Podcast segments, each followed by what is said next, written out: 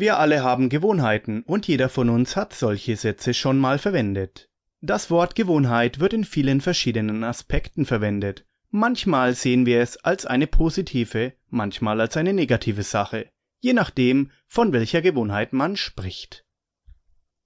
Ist jemand daran gewöhnt, immer alle Aufgaben sofort zu erledigen, dann sehen wir das als gute Gewohnheit an. Wenn man aber daran gewöhnt ist, immer nur Fastfood zu essen und auf der Couch zu liegen, dann wird das als eine schlechte Gewohnheit angesehen. Es kommt also darauf an, um was es geht.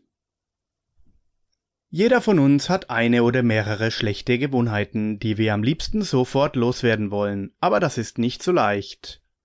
Man hat zum Teil den halben Alltag an eine Gewohnheit angepasst, also kann man sie nicht so einfach ändern. Auch der Wille zur Veränderung spielt dabei eine große Rolle.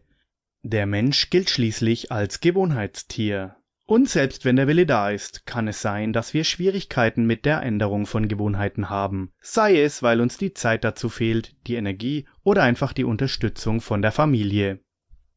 Es muss aber nicht unbedingt der komplette Austausch von Gewohnheiten sein. Manchmal haben wir einfach das Gefühl, dass eine Gewohnheit eigentlich gut ist, aber in ihrer momentanen Art und Weise uns zu sehr langweilt oder nicht gefällt.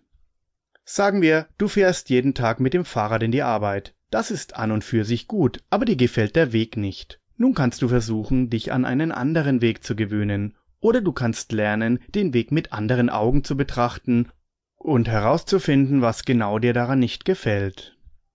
Kurz gesagt, fast alle haben die eine oder andere Gewohnheit, die sie gerne loswerden oder ändern wollen.